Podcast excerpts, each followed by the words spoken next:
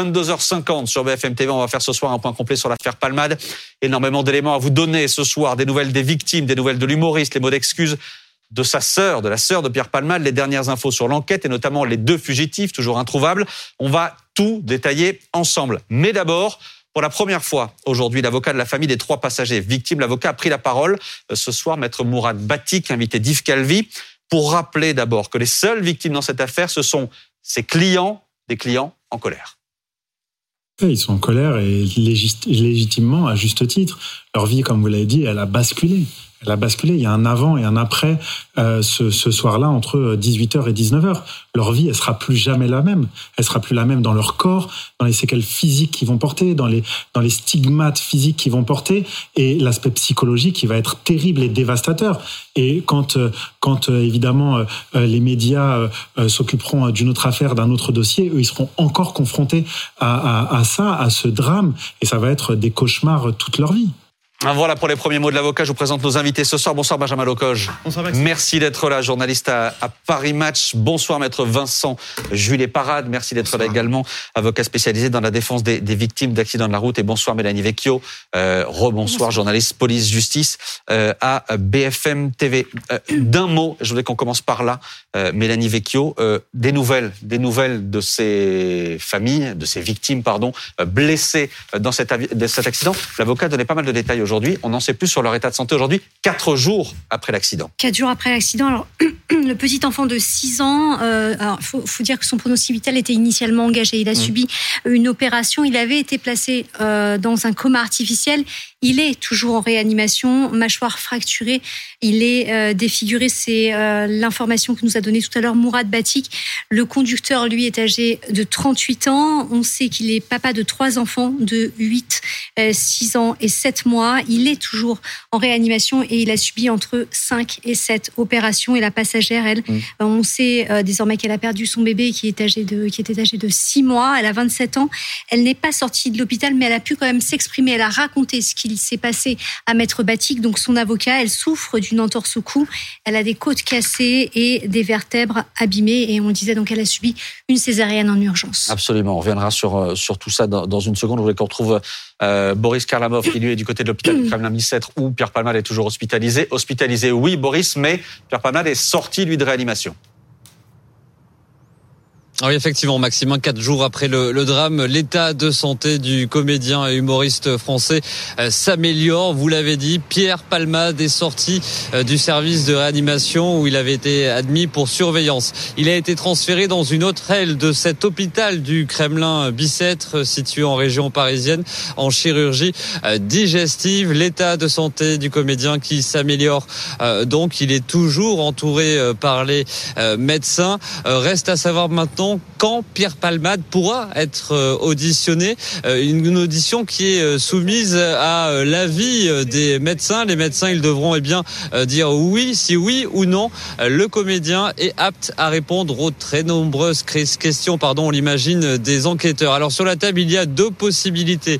Pierre Palmade, il pourra être auditionné soit sous le régime de la garde à vue ou bien soit en audition libre. Les enquêteurs qui se réservent le droit de l'interroger euh, directement depuis euh, ce centre hospitalier. Un témoignage qui est forcément euh, très attendu, un témoignage qui est même capital pour faire toute la lumière sur les circonstances de ce drame, de ce terrible accident de la circulation. Boris Karlamov, David Bouteiller en direct ce soir pour BFM TV. Encore une fois, on va tout détailler ce soir, tous les derniers éléments dans cette enquête. Mais Benjamin Lecoq, je voudrais revenir sur une chose ce soir, c'est ce communiqué euh, publié aujourd'hui par la sœur. Euh, par la sœur de, de, Pierre Palmade, euh, qui parle de honte, de la honte de son frère, qui explique que son frère, a, d'une certaine manière, assume la, responsabilité, pardon, qu'il lui a dit qu'il avait clairement causé cet accident.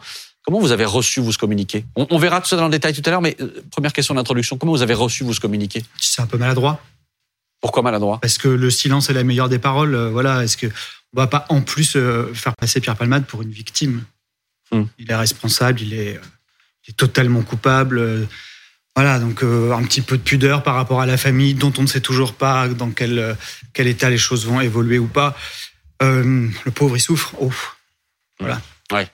Qu'est-ce que informations vous avez, vous, ce soir, de ce qui se passe autour de Pierre Palmade?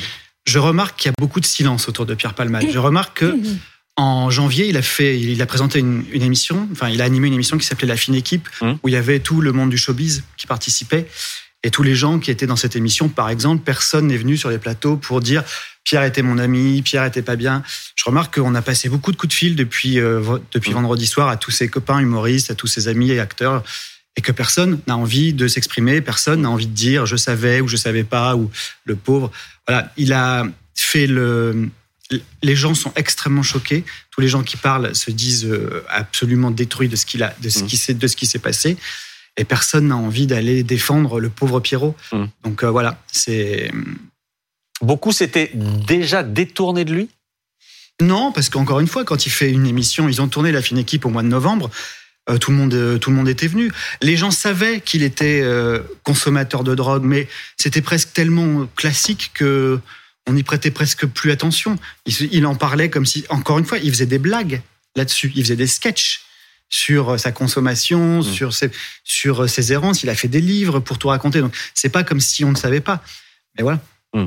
Euh, on va revenir d'abord sur ce qu'a dit aujourd'hui l'avocat des familles touchées. On va en parler avec vous, maître, dans, dans, une seconde. vous donniez, Mélanie, des nouvelles des, des victimes. Effectivement, la maman, la jeune femme de, de, 26 ans qui était enceinte, qui a perdu son bébé enceinte de 6 mois, vous disiez, elle souffre de plusieurs codes cassés. Elle a raconté aujourd'hui à son avocat les souvenirs qu'elle garde de l'accident. D'abord, des phares éblouissants arrivant de pleine face. Elle se souvient ensuite du coup de volant donné par le conducteur pour tenter d'éviter le véhicule qui leur fonçait dedans. Et elle se souvient ensuite être sortie de la voiture avoir tenté d'aller instinctivement à l'arrière pour sauver le passager arrière, mais s'être effondré, n'ayant plus de force, s'être effondré en pensant instinctivement à son bébé qu'elle avait dans son ventre à ce moment-là, et avoir hurlé à de multiples reprises mon bébé en se tenant le ventre. Euh, on va y revenir. Maître, euh, pardon, docteur Lavenstein, bonsoir. Merci d'être, euh, merci d'être là. Vous arrivez à l'instant, psychiatre, addictologue, président d'OSES Addiction. Je voulais vous saluer, mais d'abord, maître, maître Julie Parade. C'est important ce que dit, ce que dit l'avocat de la famille, l'avocat de la maman, notamment, parce que son témoignage aussi va être important pour les enquêteurs. Elle va être entendue aussi par les enquêteurs. Oui, chacun des protagonistes, chacun des occupants des voitures euh, se, sera auditionné de manière à, ce qu'on puisse voir euh, les points de concordance, les points de divergence. Encore une fois, je pense qu'il faut se replacer dans le contexte. On est à 72 heures de l'accident. Euh, c'est une enquête qui risque d'aboutir à une instruction qui va durer plusieurs mois, voire, mmh. voire des années. Donc euh, c'est important de recueillir tous les témoignages. Euh, maintenant après, euh, ce récit d'effroi et d'horreur, mmh. c'est malheureusement celui que vivent des dizaines de personnes tous les jours sur nos routes. Eh, évidemment, évidemment. avec un élément particulier dans cette affaire, c'est terrible parce qu'on est obligé de rentrer dans ce détail-là, mais parce qu'il change beaucoup de choses, qui concerne la qualification euh, de l'infraction euh, au final. Ce qu'expliquait Mourad Batik, l'avocat de la, de la, maman notamment euh, aujourd'hui, c'est qu'une césarienne a été pratiquée en urgence après l'accident. Elle était enceinte de six mois et la question, ça va être de savoir si le bébé, le bébé pardon, a respiré après. Pourquoi est-ce que cet élément-là est déterminant et change beaucoup de choses en fait? bah, parce que la qualification qui est euh, visée par euh, le parquet dans l'ouverture de l'enquête, c'est euh, l'homicide involontaire. Et l'homicide involontaire, ça correspond au fait d'ôter la vie accidentellement à quelqu'un, mmh. et que la Cour de cassation, depuis maintenant 20 ans, ne cesse de répéter que l'homicide involontaire ne peut être constitué qu'à condition qu'il y ait eu une, une, une, naissance, une vie. Bon et que euh, le fœtus euh, qui euh, ne naîtrait pas, qui mourrait in utero, ne subirait pas d'homicide involontaire. Donc il va y avoir une autopsie, des expertises dont actuellement personne n'a les résultats et personne n'a accès au dossier, je pense qu'il faut le dire, pour savoir si effectivement cet enfant a pu à l'issue de la césarienne naître viable et vivant et auquel cas la qualification d'homicide involontaire pourrait être retenue. Ça veut dire que la peine encourue est plus lourde derrière. Ça veut dire que la peine est plus lourde euh, parce que la peine initiale euh, d'un homicide volontaire simple, c'est 5 ans. De blessure involontaire avec ITT, donc interruption totale de travail supérieure à trois mois, c'est trois ans. Mmh. On augmente le quantum. Et à cela pourrait s'ajouter au moins une circonstance aggravante, la conduite après consommation de stupéfiants. Mmh. Et a priori, si l'enquête venait à démontrer que s'ajoutait à cela une vitesse excessive, on serait sur deux euh, circonstances aggravantes portant les peines euh, euh, potentiellement à 10 ans en cas d'homicide volontaire et en tout cas à 7 ans en cas de blessure involontaire. Mais pour montrer la complexité de ces dossiers, il y avait une affaire qui remonte à 2014 où un homme avait été condamné finalement pour homicide involontaire parce qu'il avait renversé une future maman. Mais là aussi, il avait tué un. Voilà, exactement, à Tarbes. Et, alors, ce qui était extraordinaire, c'est que. Voilà, mais par contre, l'automobiliste lui-même avait décidé de ne pas invoquer le précédent, la jurisprudence de la Cour de cassation, en disant je vais retrouver les, les mots, c'est un choix philosophique afin, euh, eh bien, il avait un fort sentiment de culpabilité, donc il voulait assumer complètement. Donc pour lui, il avait tué la maman et le bébé, mais finalement, on peut pas faire ce mm. qu'on veut euh, avec, avec le droit. Donc la, bah, d'autant plus que le droit pénal qui est d'interprétation très stricte. Mais, mais, le parquet n'avait pas voulu faire appel, et finalement, c'est un an plus tard la cour d'appel de Pau qui était revenue euh, sur mm. le dossier en disant bah non, c'est pas possible de le condamner. On voit à quel point ces dossiers-là sont complexes. Charles, ça vous fait réagir Non, mais bah, bah, je connaissais pas cette, cette, histoire, mais en effet, on choisit pas la qualification sous laquelle on est on est condamné. Euh, donc euh, même si ce monsieur avait voulu, euh, voilà, c'est pas lui qui choisit. Mm. Mais bon, l'enquête, on, on, parle beaucoup en effet d'un dossier que personne ne, ne, connaît. En fait, on ne sait pas si ça se trouve ce qui s'est passé. C'est un coup de volant. Mm. Enfin, on n'a absolument aucune information. Si ça se trouve, je parle sous le contrôle du médecin qui est ici présent, mais peut-être que les traces de cocaïne mm. qu'on a retrouvées étaient peut-être pas immédiatement récentes, immédiatement antérieures à cet accident. Donc, on, on, on, on spécule beaucoup. On sait qu'il y a eu à un moment donné consommation de cocaïne, parce que là les résultats sont positifs effectivement. On sait qu'il n'y a pas eu de consommation d'alcool précédemment parce que les résultats sont négatifs. Euh, il y a quelques éléments que l'on a. On sait pas si par, exemple, on ne sait pas s'il y a une vitesse excessive ou non, hum. euh, ce, qui, ce qui change quelque chose sur la, sur la peine encourue. Voilà, je, je, on spécule beaucoup sur un dossier que personne ne connaît. Bah, on a quand même, et, sur, et sur un dossier, quelques éléments. Et sur un dossier qui, pour l'instant, euh, est très incomplet puisque mm. euh, on n'a pas l'audition du premier concerné euh, ni celle des deux individus qui pour l'instant sont encore dans la nature et c'est quand même eux qui vont nous dire Évidemment. le plus ce qui s'est passé. On, va revenir on va revenir sur ces deux points-là, notamment la garde à vue qui n'a toujours pas eu lieu pour Pierre Palmade, ces deux personnes toujours en fuite ce soir, on va y revenir. Mais docteur Lovenstein, avant de parler d'addiction, etc., on va en parler aujourd'hui. simplement, on parlait des victimes aujourd'hui. Leur avocat disait à quel point ces victimes victime était évidemment traumatisée. Euh, la maman qui, elle, parle, euh, les deux autres, euh, l'homme de 38 ans et son fils de 6 ans sont dans un état plus compliqué, etc. Mais la maman, elle raconte à quel point elle est traumatisée, etc. Comment est-ce qu'on aide ces victimes-là Vous qui êtes psychiatre, comment est-ce qu'on les aide juste après un accident comme celui-là? Alors je crois qu'il y a le temps de l'accompagnement et de la sortie de la sidération. C'est-à-dire que là, c'est tellement immense que vous savez même plus à quoi vous raccrocher et des paroles simples qui permettent surtout de faire parler la personne, parfois sur des détails, parfois sur des éléments, doivent pouvoir être dans l'attente de cette digestion de l'horreur. C'est une cicatrice béante absolument terrible qui restera toute la vie pour cette femme et, mm. et, et, toute sa famille. Comment cette cicatrice pourra prendre un peu moins de place au fil des mm. ans et la question qui au fond va motiver une sorte de soutien, mais par rapport à une situation si tragique qu'on rencontre dans tous les accidents brutaux, dans toutes les disparitions brutales. Et je crois que vous avez dû rappeler les 3500 morts mm. par an sur la route les 1300 morts prématurés liés à l'alcool et au tabac. Là, on a bien compris qu'il y a cet enjeu médiatique parce que euh, c'est Pierre Palmade, ça aurait mm. été Johnny Hallyday, ça aurait été... Voilà. Mais c'est l'occasion, si je puis euh, un, un, peu, euh, non pas dériver, mais compléter, de rappeler qu'un une mm. société sans drogue, ça n'existe pas que ça nous plaise ou non, c'est l'histoire de notre humanité, mais que ces drogues, cette diffusion des drogues, c'est beaucoup accéléré ces dernières décennies. Mm. Et maintenant concerne absolument tout le monde. Et que l'autre volet, c'est-à-dire celui de la sécurité routière, qui, sous l'impulsion, je crois, du président Jacques Chirac, qui a déjà quelques décennies, on peut dire deux décennies, était passé de 20 000 morts par an à 3 500. Là aussi, on sent bien qu'il faut redonner une hmm. sorte de réflexion. Alors ma question, je voudrais partager, si vous le voulez bien, avec vous, c'est comment j'aime pas dire un fait divers, comment d'une histoire tragique qui hmm. nous atteint tous et manifestement bouleverse ce, ce, ce, pays, on peut essayer d'avoir une réflexion constructive, bien évidemment sur la sécurité routière, mais bien évidemment aussi sur notre politique de hmm. santé des addictions qu'est-ce que l'on peut faire de protecteur hmm. et de constructif malgré notre émotion, malgré notre compassion? Du moins, c'est le souhait d'un médecin qui essaye de réfléchir avec hmm. cette médecine récente, hein, cette médecine des addictions. On est hmm. sur le C ou le D de la connaissance, hein, pas sur le T tranquille. Donc il y a d'énormes efforts à faire, mais on n'a pas l'impression jamais que ça soit une priorité. Je finis juste en disant, pour l'alcool et le tabac, qui décide réellement C'est pas le ministère de la Santé, c'est Bercy et parfois mmh. l'Élysée. Parler des taxes, etc. Et, exactement. Pour les drogues illicites, qui décide de la politique des addictions mmh. C'est pas le ministère de la Santé, c'est le ministère de l'Intérieur.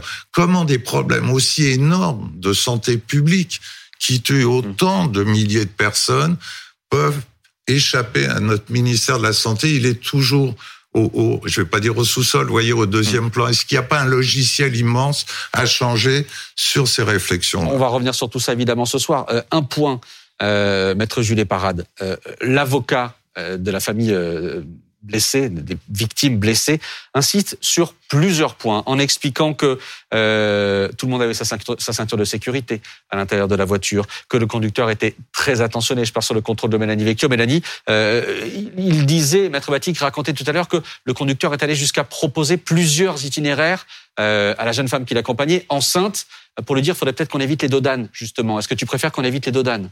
Oui, c'est, euh, il a fait le récit de ce qui s'était passé selon le, ce que lui a raconté euh, cette jeune, passagère, jeune passagère de 27 ans.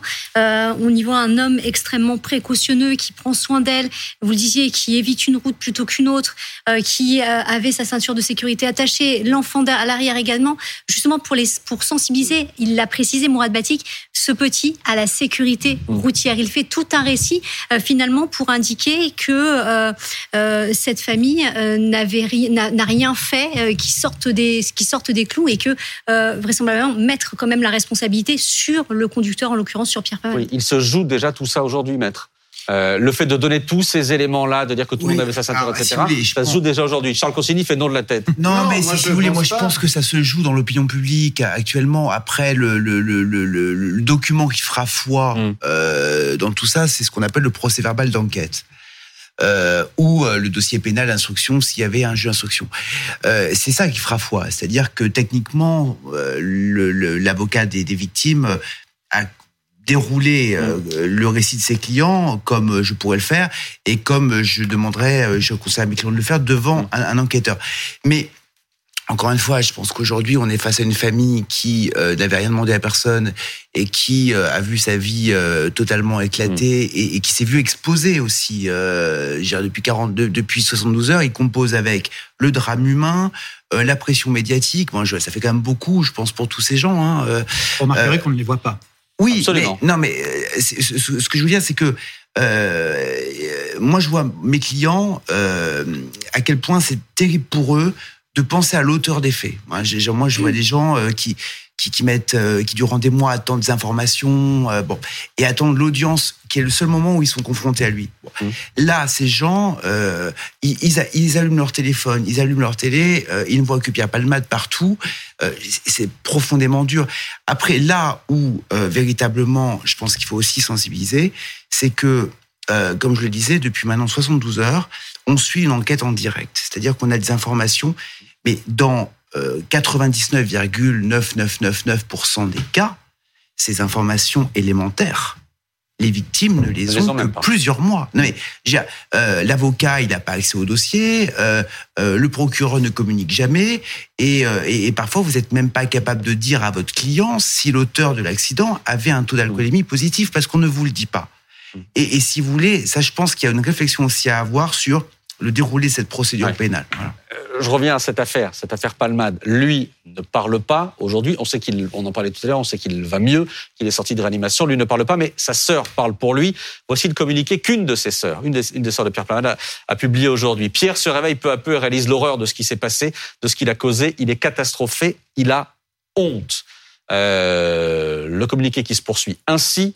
Euh, l'idée d'avoir détruit la vie de cette famille le dévaste. Il prie, et nous avec lui, pour qu'il s'en sorte avec le moins de séquelles possible. Il prie, il prie vraiment. Je poursuis. Il ne pense qu'à eux. Il assumera toutes les conséquences de ses actes avec la conscience terrible qu'il ne pourra jamais réparer le mal euh, qu'il a fait. Et enfin, dernière phrase de ce communiqué, aussi vain que cela puisse paraître, Pierre leur demande pardon du plus profond de son âme. C'est un communiqué, euh, Benjamin Lecoche, qui arrive, encore une fois, on disait, dans une affaire qui est évidemment ultra médiatique, euh, où Pierre Palmade est accusé, il prend euh, la responsabilité de cet accident. Il dit, euh, en tout cas, sa sœur dit que lui explique qu'il a effectivement causé cet accident, mais ça arrive à un moment où la pression est de plus en plus forte. Ça, moment, ça arrive à un moment très opportun, si je puis dire, juste avant notamment la prise de parole de l'avocat de la famille. Il fallait aussi oui, aussi le fait qu'il va, qu'il va, qu'il va mieux, qu'il est passé, comme on l'a dit, dans une chambre, qu'il n'est plus en réanimation. Donc, mmh voilà, oui, il y a, y a, une pression pour savoir ce qui, pour savoir ce qui, ce qui s'est vraiment passé. Et enfin, qu'est-ce qu'il avait, qu'est-ce qu'il a foutu? Hmm. C'est ça. Euh, il faut, faut, que sa version des faits existe un jour ou l'autre. Qu'est-ce qu'il a foutu? Qu'est-ce que, comment est-ce qu'il en a, comment il a pu en arriver là? Alors que depuis des années, encore une fois, il a raconté son addiction. Enfin, tant qu'il se faisait du mal à lui-même, c'était hmm. son problème. Parce qu'au moment où il, où il détruit la vie d'une famille, bah, ça devient un débat de société, ça devient un fait public. Hmm. La famille qui se dit totalement insensible à ses excuses à écouter son avocat. Ils sont insensibles à ces excuses qui ont été formulées aujourd'hui.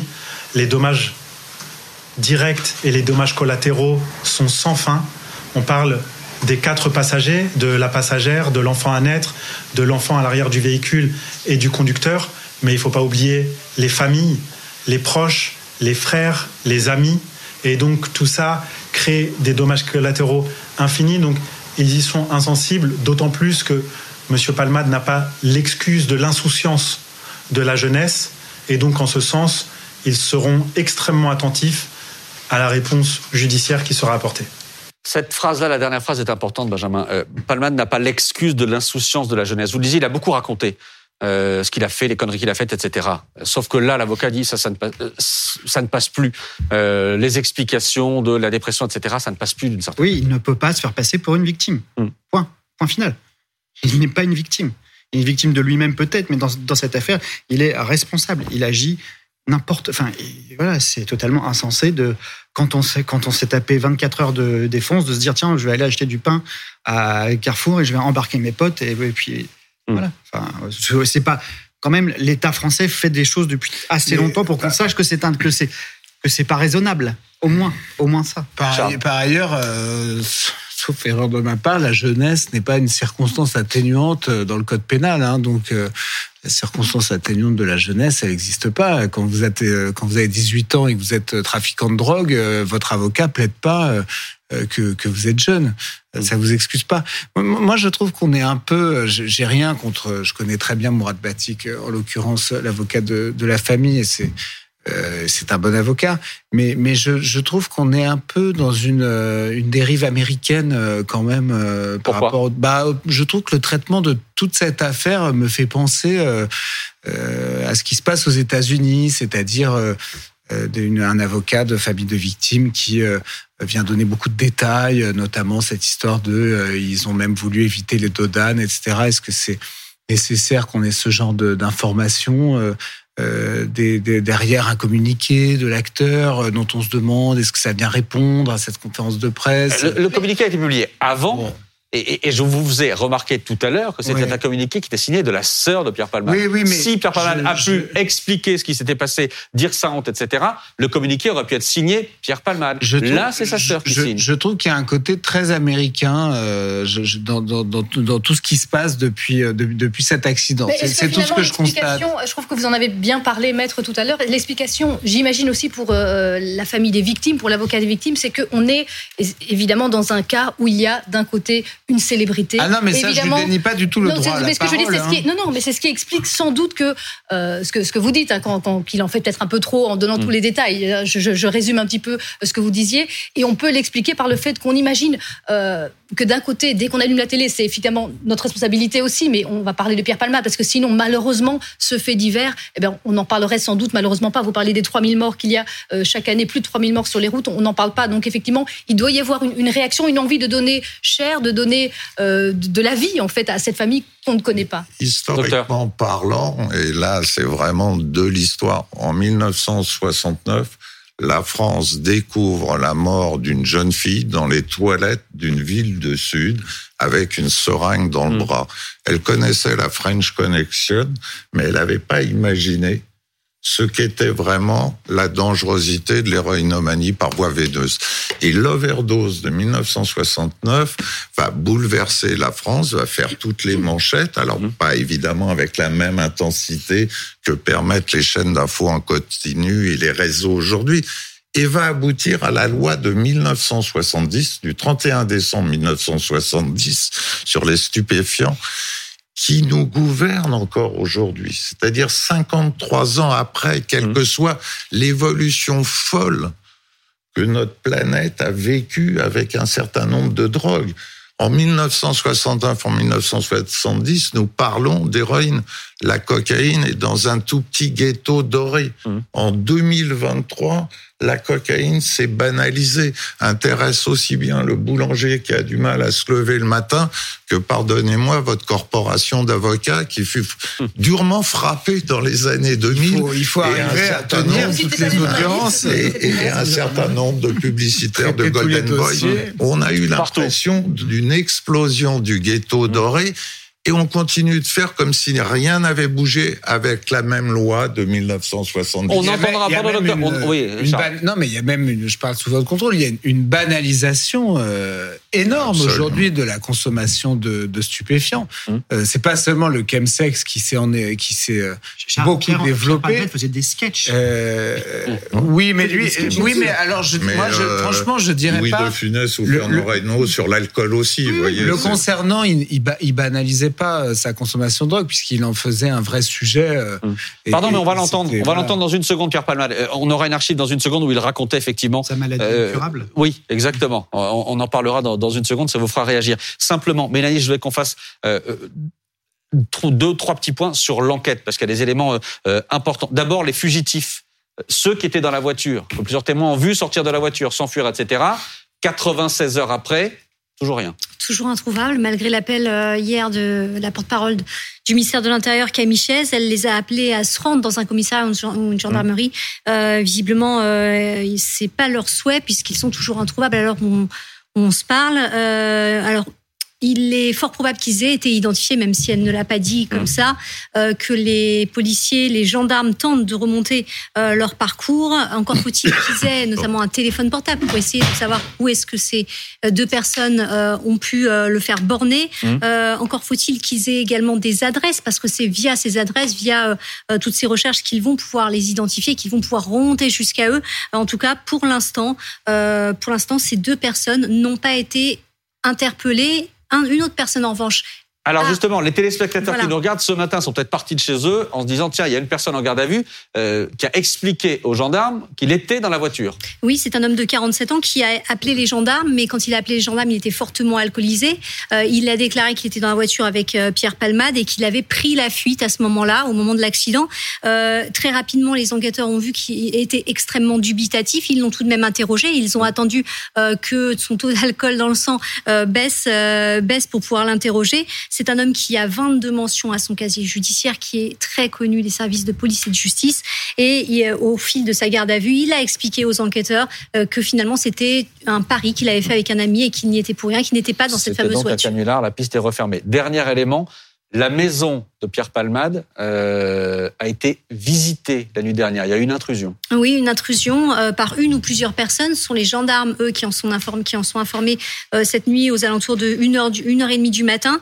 On ne sait pas si des objets ont été dérobés à l'intérieur de cette maison. Tout ce qu'on peut dire, c'est qu'en tout cas, elle a été visitée. C'est pas la maison en elle-même, hein, c'est Mmh. une un espèce de studio, une espèce de studio qui se trouve juste à côté.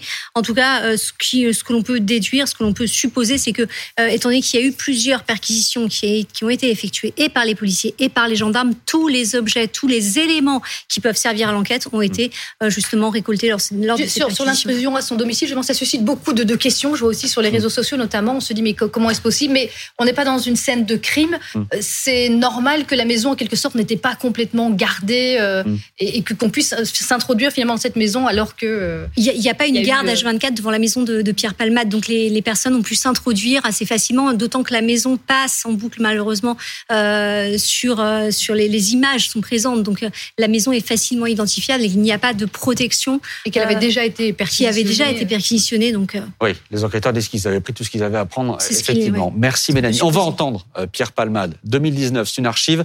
Euh, dites à mon père que je suis célèbre. C'est le livre qu'il publie à l'époque. Il en fait la promotion, notamment sur I24. Vous allez voir cet extrait où il raconte d'une certaine manière sa descente aux enfers.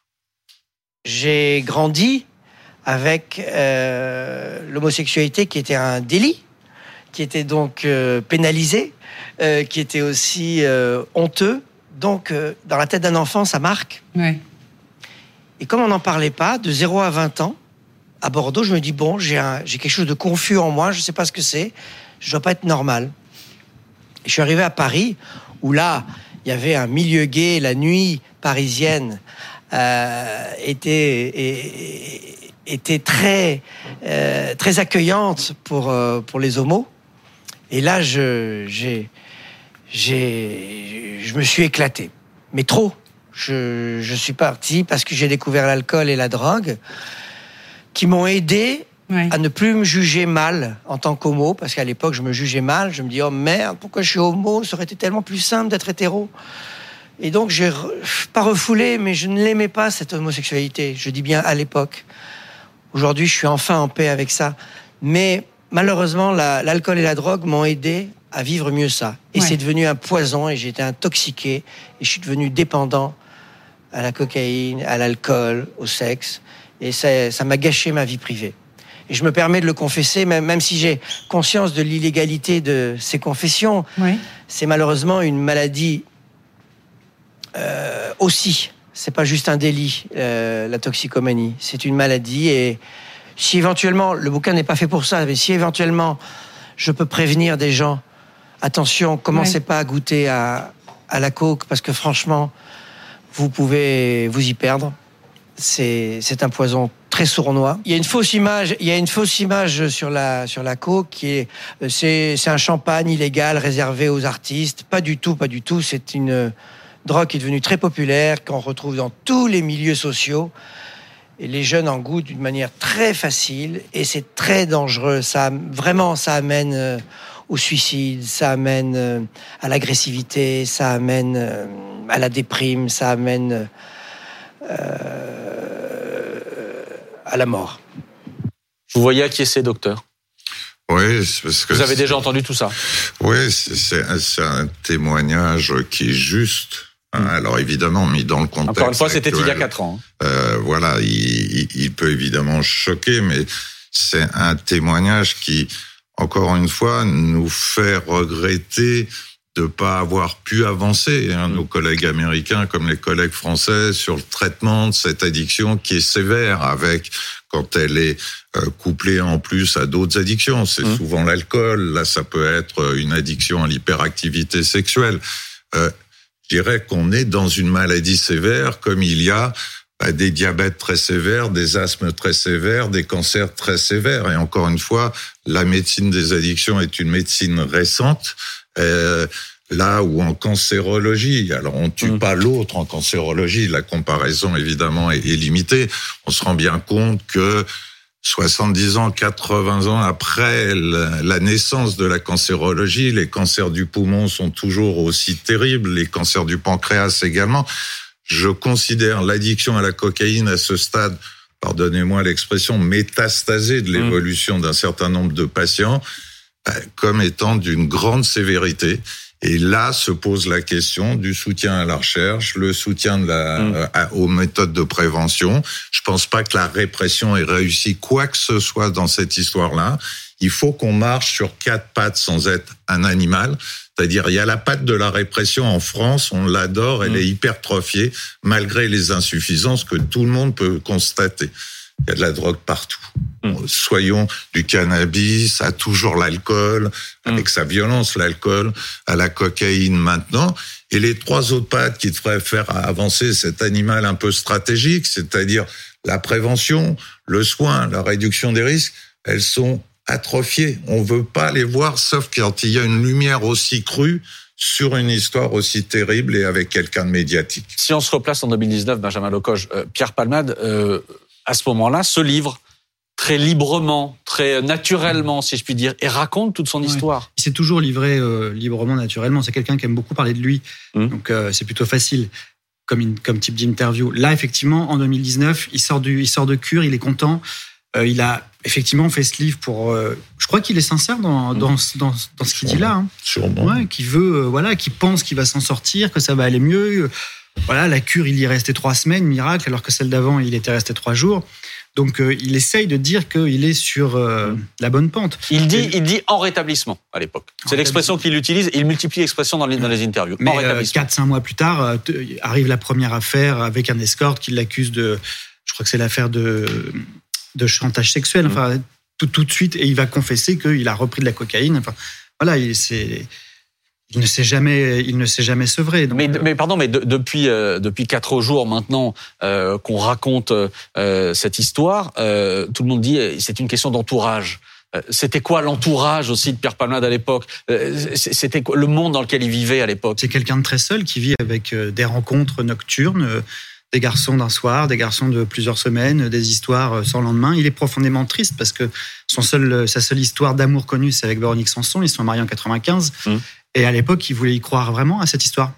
Sauf que euh, il s'est imaginé que l'espace d'un instant, qu'il pouvait vivre une histoire avec une femme. Et puis après, ça n'a pas, ça n'a pas marché. Il est, c'est quelqu'un, oui, qui a toujours été seul. Il a eu euh, la même assistante pendant 30 ans. Et après, euh, il y a il n'y a pas grand monde autour de lui aujourd'hui. On, on, on, le voit bien là.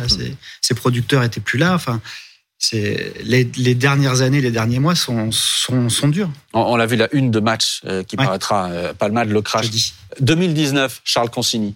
À cette époque-là, vous êtes chez Laurent Ruquier. Vous recevez Pierre Palmade, qui se confesse de la même manière que l'on vient de l'entendre, euh, très librement. Quel souvenir vous en gardez, vous?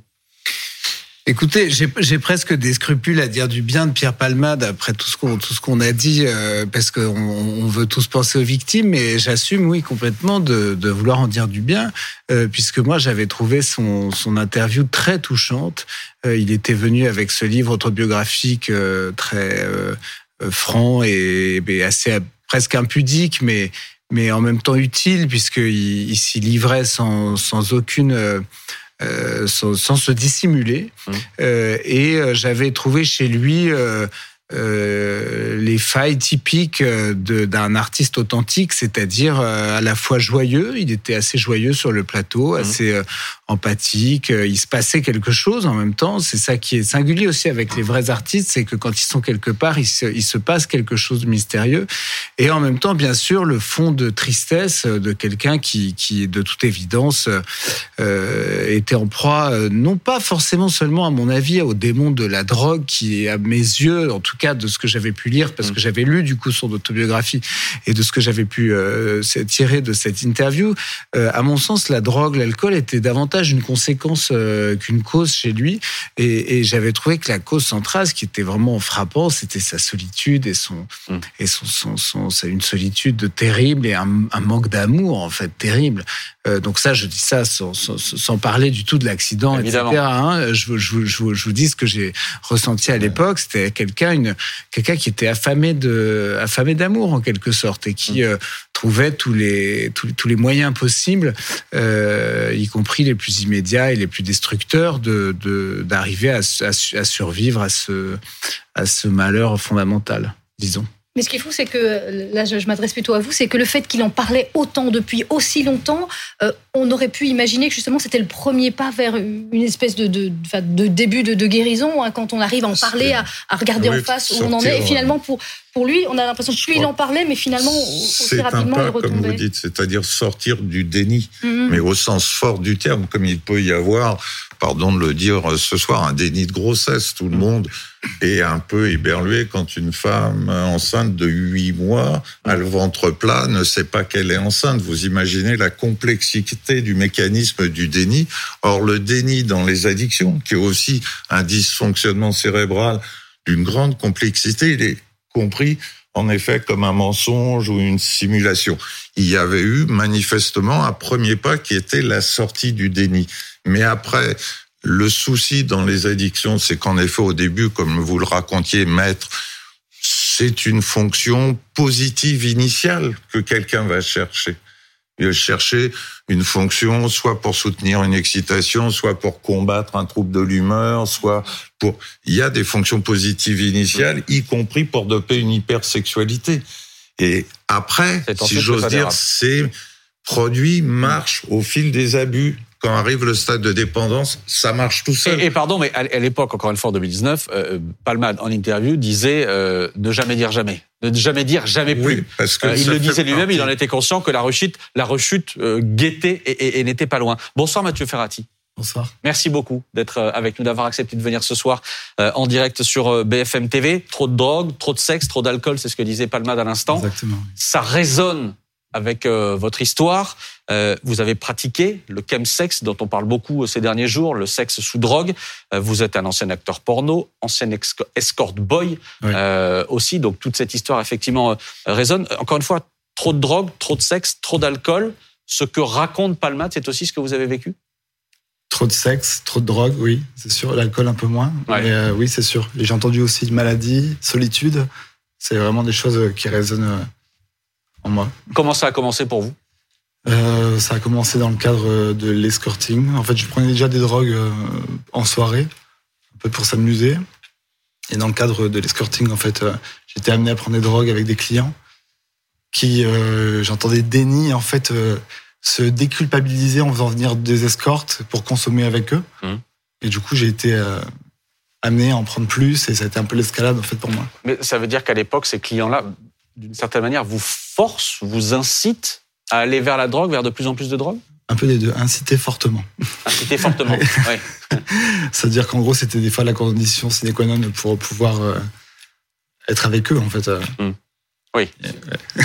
Effectivement, sinon il n'y a pas de clients. Parce que du coup, en fait, ça les rappelait à quelque chose, en fait. Le fait d'avoir des gens avec eux qui ne se droguent pas, ça les rappelait, en fait, au fait qu'ils avaient un peu honte, en fait, euh, de consommer. Hmm. vous prenez quelle drogue? À l'époque euh, J'ai commencé avec euh, la cocaïne en soirée, euh, la MDMA, enfin tout ce qui était drogue de soirée. Mmh. Puis ensuite, je suis passé au crystal meth avec les clients. Et là, oui, ça a été un peu la. Alors là, faut nous, faut nous aider, faut nous éclairer. MDMA, crystal meth. Ça se fume, en fait. C'est des cristaux qu'on fume dans une pipe. C'est de la méthamphétamine, qui est toujours fait semblant, bien sûr, de ne pas savoir ce que c'est. Non. il se met à la place du téléspectateur. Je savais que vous alliez dire quelque chose. Il se met à la place du téléspectateur. bien évidemment. Pour lui, ça n'a absolument aucun secret. Breaking Bad. Breaking Bad. Vous voyez, la, série Breaking Bad. Voilà, la série Breaking Bad, la fabrication de la méthamphétamine, pour des raisons un peu complexes.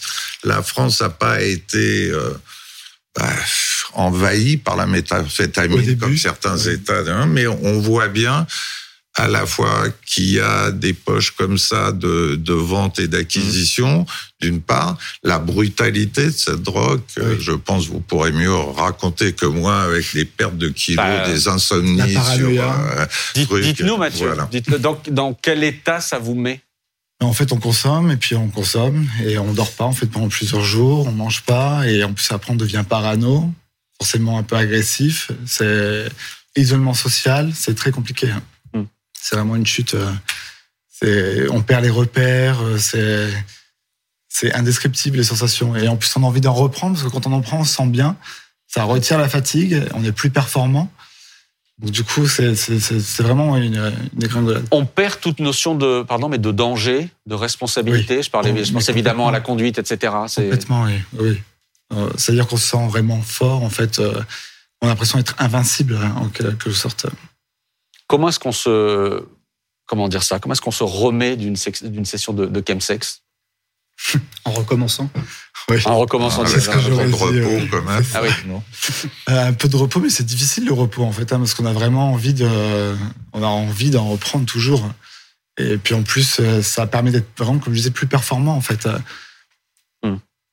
Euh, à l'époque, vous parliez de solitude.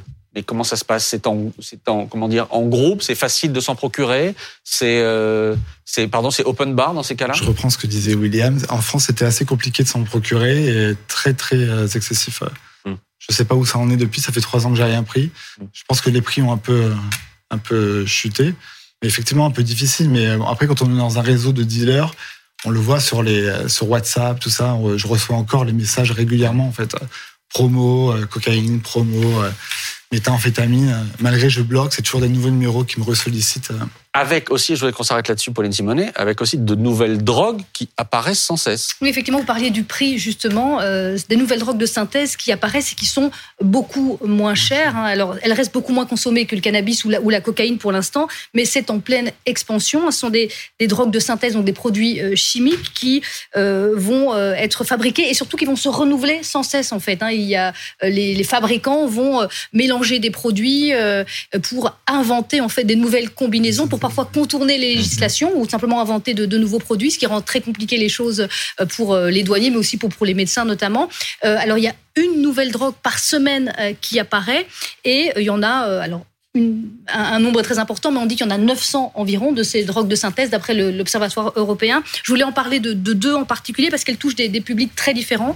Et tout d'abord le, le cannabis de synthèse qui touche euh, plutôt les, les- les adolescents, hein, qui a fait son entrée notamment dans des lycées euh, en France, euh, qui, est, qui imite en fait le, le- le goût, l'effet du cannabis, mais en plus fort et avec des effets secondaires qui vont être Le Bouddha plus Blue importants. Le Bouddha, Bouddha Blue, Mm. ça s'appelle aussi le PTC, Le.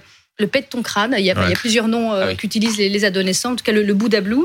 Et puis il y a une autre drogue, là, elle est, euh, c'est la star des nouvelles drogues de synthèse, c'est la 3-MMC, effectivement.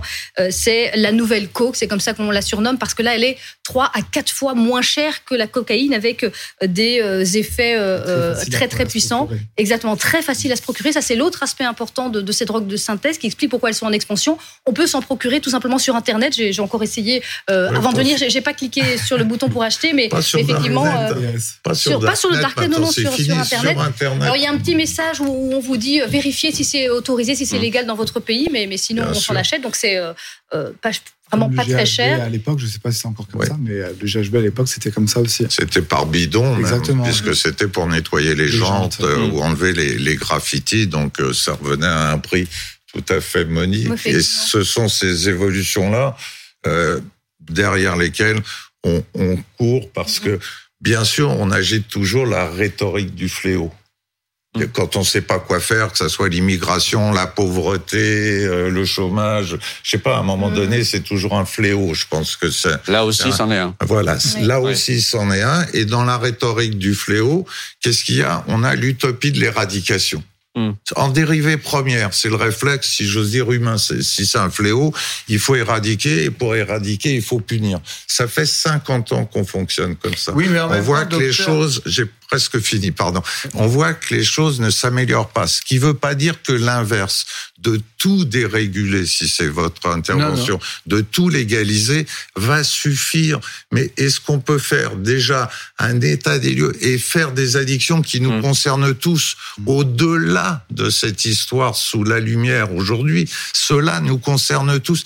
Est-ce qu'un jour on peut en faire une priorité nationale et refaire un plan national addiction? Je le dis et répète, ça veut pas dire qu'il faut légaliser, qu'il faut tout permettre. Il faut faire un état des lieux qui est extraordinairement sévère et compliqué avec l'Europe et ne plus être sous cette vision ancienne qui est arrivée simplement à bout d'une efficacité qui n'a d'ailleurs jamais eu lieu.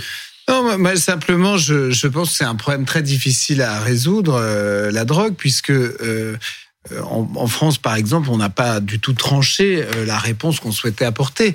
On, on, on est extrêmement répressif avec Mmh. euh, le trafic de stupéfiants. Euh, je peux en témoigner comme avocat euh, pénaliste. euh, Je, je, je connais ces dossiers-là. La justice et c'est sans doute normal et très dur avec les mmh. trafiquants. En revanche, euh, on ne poursuit pas les consommateurs.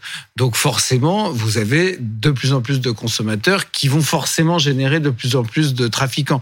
Et on dépense beaucoup d'argent pour réprimer les trafics, mais pas du tout pour réprimer la consommation. Donc moi, je trouve que je, je n'ai pas de réponse personnellement, mais mmh. je constate que on, on, si on ne tranche pas du tout entre la répression et finalement l'acceptation de ces, ces, ces, produits, leur légalisation, comme ça peut se faire petit à petit dans certains pays, dans certaines régions, on se retrouve avec une situation qui n'est satisfaisante pour pour personne. C'est simplement ça que je dis. À titre, par exemple, moi, à titre personnel, je, je pense que la drogue fait des ravages et je serais davantage, par exemple, favorable à une réponse consistant à pénaliser aussi les consommateurs. Mais c'est pas la marche prise par les par les pays qui ont fait évoluer leur législation sur le sujet, qui ont plutôt été vers la légalisation des produits. Docteur très rapidement, moi je veux bien qu'on fasse des consommateurs des complices. Mais vous le savez, notre pays déclare dans son PIB presque 2 milliards de chiffre d'affaires de la drogue. Donc je ne sais pas ça si c'est de l'économie, de la complicité ou de l'hypocrisie, mais j'attends votre réponse et votre éclaircissement sur cet état. Je reviens à vous, euh, Mathieu, Mathieu Ferrati. Euh, est-ce que vous avez réussi avec le recul à comprendre pourquoi est-ce que vous êtes entré dans cet, engrenage de la drogue, etc., du chemsex euh, Qu'est-ce qui vous a amené dans cet engrenage-là? Ce qui m'a amené des mauvaises rencontres, ça, c'est sûr, mais aussi un parcours personnel euh, qui, euh, qui a fait que j'ai eu envie de... de Je cherche mon mot. encore manifestement. non, non. pas du tout. de, en fait, de divertir, en fait, de, de, penser à autre chose, en fait, de couper les pensées. C'est surtout ça, en fait. Ça dure deux ans Cette descente-là, cet engrenage-là? Ça a duré d'arrêter, vous voulez dire? Non, non, pour euh, le, comment dire la période la plus dure, la plus sombre. La perte de contrôle, en mm. fait. Ça a duré, oui, pour moi, ça a duré deux ans, oui. Ouais, ça a duré deux ans. Euh, à quel moment vous vous dites que vous touchez le fond? Quand j'ai touché le fond, en fait, vraiment, je suis vraiment au bout du bout euh, des choses, et à un moment donné, je me suis dit, j'avais même envie de partir, en fait je me suis dit, mon corps va finir par lâcher, à force de pas, mmh. de consommer, de pas manger. Et finalement, mon corps ne lâchait pas. Et je me suis dit, bon, là, il faut que tu fasses quelque chose, en fait. Et j'avais beau regarder autour de moi, que ce soit la famille, les amis. Je pense que je devais porter un masque, parce que, ou alors, ils faisaient semblant de pas voir ce qui se passait. Parce que quand je regarde des photos maintenant, en fait, de moi à l'époque, mmh. on voit clairement qu'en fait, je suis pas du tout la même personne. Vous ne dites rien à votre famille à ce moment-là? Non. Non, non. Et aujourd'hui? J'en ai toujours pas parlé en fait euh, à ma famille. C'est c'est un sujet. Oui, oui, j'assume tout ce que je fais. J'en parle sur les réseaux sociaux, j'en parle euh, un peu partout, mais j'en ai pas parlé clairement, même si je pense que en fait. Euh, ils savent. Je pense qu'ils savent, oui, effectivement. ils savent. Et dans ces soirées de, de chemsex, pardon, est-ce que vous avez observé qu'il y avait une, une honte parmi les participants qui fait que quand certains étaient en danger, par exemple, il y avait une peur d'appeler des secours. Est-ce que vous avez vu des situations où, certains étaient proches de l'overdose et que finalement on n'osait pas forcément euh, tout simplement appeler le médecin euh, euh, comme on l'aurait fait dans d'autres situations? Oui, oui, oui, c'est sûr, oui. Enfin, je suis sorti avec quelqu'un qui se droguait beaucoup aussi et je l'ai vu dans des situations quand même pitoyables. Il a été jusqu'à aller en réa et je suis toujours resté auprès de lui. ça m'a pas. Après, c'est la conscience de chacun, hein, je pense on fait avec sa conscience. Euh, moi, j'aurais pas pu laisser abandonner un de mes amis ou. Mais j'ai autour de moi perdu des gens où effectivement euh, d'arrêt cardiaque. Mmh. C'est-à-dire overdose. Oui. C'est-à-dire on ne disait pas overdose. Oui. Arrêt cardiaque. Mais il y avait ça aussi à un moment donné. On parlait même pas d'addiction, de toxicomanie, de chemsex. C'était la partie un peu noble pour une certaine communauté et c'était pas à mélanger entre guillemets avec les torchons de la toxicomanie. Donc, on n'a pas pu faire initialement les messages de prévention et de réduction des risques qui avaient depuis l'époque SIDA quand même bien marché là-dessus. Il y a eu cette réticence initiale et là, bah, c'est en train de craquer parce que que ça soit d'immenses abcès sur les bras, ça fait pas chic. Que ça soit les overdoses que vous avez évoquées, c'est d'une dangerosité. Et fort heureusement, les partenaires, dans la majorité des cas, appellent, sauf quand ils sont en situation illégale. Et, et, bien sûr que là, c'est une sorte de, train infernal. Mais euh, là aussi, je crois que l'information se cogne à la réalité et pas simplement à une forme de morale qui devient immorale par son idéalisme. Euh, c'est un peu ce que va permettre cette horrible histoire, je le redis, du moins, je l'espère qu'on va s'élever pour essayer de nous faire avancer sur beaucoup de points, que ce soit la sécurité routière ou euh, la problématique des addictions. Mathieu, vous n'avez rien touché depuis trois ans, vous disiez. Trois ans, oui. Comment vous, comment dire, dans quelle situation vous vous trouvez? Vous vous sentez toujours en danger par rapport à ça? Je me sens plus en danger, mes fréquentations ont changé, j'ai coupé euh, vraiment les ponts avec euh, Mmh. les personnes de mon ancienne vie. Et euh, non, en danger, non. En fait, euh, et en fait, au début, je faisais des rêves, je rêvais la nuit en fait que je me droguais, et en fait, je, je kiffais pendant mes rêves. Et puis après, ça s'est espacé. Et dernièrement, j'ai rêvé que je me droguais, et en fait, j'ai détesté. En fait, j'ai été écœuré au réveil. J'ai vraiment compris ce qui s'était passé. Il y a un dernier point qui est compliqué à aborder aussi dans votre histoire personnelle, c'est votre frère, Oui. euh, qui est décédé dans un accident de voiture. Évidemment, ça, ça, ça- toute cette histoire depuis quatre jours, forcément, ça remue aussi des choses. des Oui, choses forcément, j'y ai pensé. Oui. Ouais, vous y avez pensé, forcément, évidemment. Euh, évidemment. Euh, comment est-ce que vous, euh, comment dire, comment est-ce que vous, vous, vous voyez tout ce qui s'est passé dans cette affaire, les éléments que l'on a en tout cas, la consommation de cocaïne, le fait de prendre la voiture, etc. Après, qui est cet accident absolument dramatique derrière. Comment est-ce que vous vous accueillez tout ça? Bah, je pense surtout victime, en fait. Hmm. Parce que c'est très difficile de se reconstruire après. Une perte brutale comme ça, c'est. Ouais, je pense qu'il n'y a rien de pire. Évidemment, évidemment. Euh, en rétablissement, euh, disait euh, Palmade en, en- en 2019, je suis en rétablissement, je veux pas dire plus jamais, etc. Parce que je sais que c'est compliqué. Vous dites ça aussi en rétablissement? Ou est-ce que là aujourd'hui vous dites euh, c'est bon? Euh, je pense qu'on n'est jamais à l'abri euh, d'une rechute et je pense que personne n'est à l'abri de consommer un jour des drogues. Hmm. Pour le moment, c'est bon. J'espère que ça le restera. En tout cas, c'est ce que j'ai envie. Euh, je pense que c'est possible aussi. Le fait d'en parler, de faire de la prévention euh, sur les réseaux sociaux notamment, etc. C'est ça aussi qui vous euh, qui vous aide à à rester à distance de tout ça? Disons que c'était une bonne thérapie et puis j'ai mis à profit euh, mon expérience pour pouvoir aider d'autres personnes parce que je pense que c'est surtout ce que ce qu'ont besoin ces personnes en fait d'être aidées pour Mm. leur tendre la main et d'arrêter de les montrer du doigt et qu'ils aient honte en fait qu'ils puissent en parler. La honte. Évidemment, la honte. Pourquoi ça vous fait réagir ce mot-là, Ah, Benjamin parce que c'est le mot qu'utilise la sœur de Pierre Palmade dans son communiqué. La Mm. honte. Il y a- il y a 30 ans, pour la dépression, personne n'en parlait. Hum. Et quand l'environnement était à côté de quelqu'un de dépressif qu'il aimait bien, il disait fais un effort, tu pourrais te secouer un peu. On était complètement contre-productif. Euh, je crois que sur les addictions, il y a ce même chemin à faire. Quoi. Comprendre déjà ce qu'est une maladie addictive, ce qu'est le feuilleton avec ces trois épisodes, usage, Mm. abus, dépendance, qui nécessitent des préventions, des informations différentes. On perd pas de la même façon à quelqu'un qui fait de l'usage festif qu'à quelqu'un qui est devenu dépendant, quelqu'un qui a commencé pour euh, bah, soit comme produit dopant pour exercer un métier, même si c'est un travail du sexe, quelqu'un qui se lève tôt, etc., ou qui peut parler enfin comme grand timide devant euh, Mm. 2000 personnes ou une petite assemblée. Et après, au fil des abus, puisque notre cerveau, il aime bien ce qui marche, ce qui améliore la, les choses, euh, au fil des abus, il y a ces changements cellulaires cérébraux. Et la dépendance, c'est une réelle maladie fonctionnelle cérébrale comme la dépression. Mm. Et c'est là où il faut faire cet effort de compréhension. Et donc, il n'y a personne à excuser. On ne va pas excuser un dépressif qui met un avion, vous vous souvenez, Bien contre sûr. une montagne avec ces personnes. Ça deviendra personne à l'idée d'excuser quelqu'un qui met en danger sa vie par rapport à sa propre maladie. Mais ça pose des questions de prévention et de réduction des risques. Mélanie, d'un mot, la suite de l'enquête? La suite de l'enquête, c'est retrouver ces deux fuyards, ces deux personnes qui euh, doivent être interrogées, bien évidemment, parce qu'elles peuvent donner des éléments Mhm. sur ce qu'il s'est passé les jours précédents, le jour même et à l'intérieur de la voiture. Et puis, bien évidemment, euh, ce que les enquêteurs attendent, c'est de pouvoir interroger Pierre Palmade. Ça, ce sera une fois que son état de santé, euh, qu'une fois que les médecins auront donné leur feu vert pour qu'il puisse être interrogé, sûrement sous le régime de la garde à vue. La suite, Benjamin Lecoche pour Pierre Palmade. Oula. Ah.